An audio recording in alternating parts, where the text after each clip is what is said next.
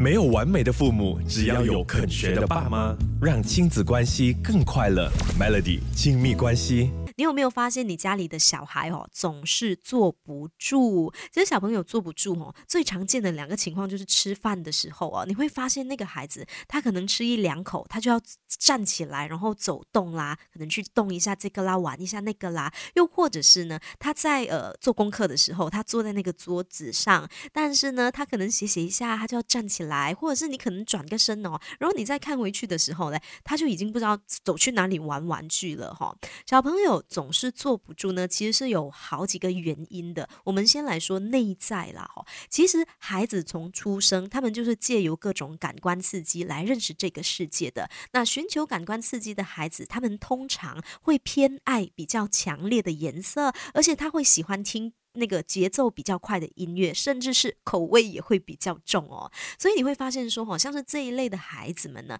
他们可能在看电视啊，又或者是听歌的时候，就喜欢开得特别大声的这一类的孩子，他们动作也会比较粗鲁，就属于那种一直冲来冲去的。这其实是因为他们的内在寻求感官刺激，才会导致他经常坐不住。没有完美的父母，只要有肯学的爸妈，让亲子关系更快乐。Melody 亲密。关系，或你发现说，哎，你家的孩子好像总是坐不住，有哪一些原因呢？有可能是因为孩子的专注力对焦出问题。有一些爸妈可能没有发现孩子有专注力的问题，因为可能在家里的时候，你试过给他玩积木，他可以一个人很专注的玩很久；又或者是有时候你给他纸啊笔啊，他可以自己在那边作画啊、彩颜色啊，然后很专心的完成。但是去到学校上课哈，老师就投投诉说，哎，小朋友上课不专心，这可。可能是他的对焦能力出问题，他在团体的这个专注力比较弱，就很容易分心，就会导致上课没有办法跟上老师的这个指令，就会分心坐不住。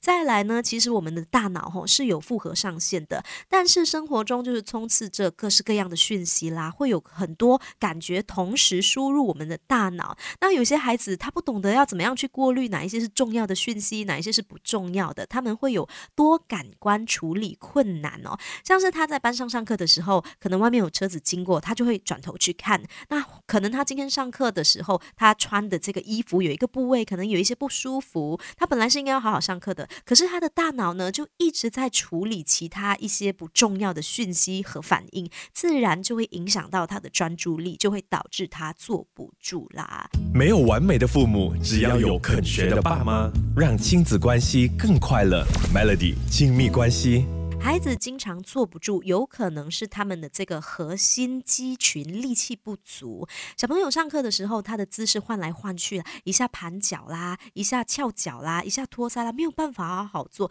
怎么有可能专心上课？这有可能是因为孩子他的这个身体核心肌群力气不足，所以他没有办法维持一个姿势太长一段时间。因为他坐的时候会累，所以他就会动来动去，没有办法专心。那如果你发现你的孩子是这样的情况的话呢？可以给他多一些的训练，像是带他去练篮球啦，练习投篮呐，游泳啊，跆拳道啊，扯铃等等，都可以加强孩子的这个肌耐力的。再来，会不会有时候哈，我们给孩子的这个目标太难了，对他来说很难完成？比如说，可能他今天有三样功课，他带回来家里的时候，你第一句话你就跟他说，马上把这三样功课给做完。他一听到这句话的时候，他就觉得啊，这么难，我怎么可能达到，当他觉得难以达成的时候，他就会想放弃，想要去做别的事情。所以，如果是面对这样的情况的话，爸妈可能可以把这个目标设得短一点点。你可能就跟他说：“诶，你先做完这一个功课，那你就先去玩一下，休息一下，再来做第二个。”就是设立短目标，增加孩子的成就感，可能他就比较容易达成，那就可以慢慢的去减少他坐不住的这个情况啦。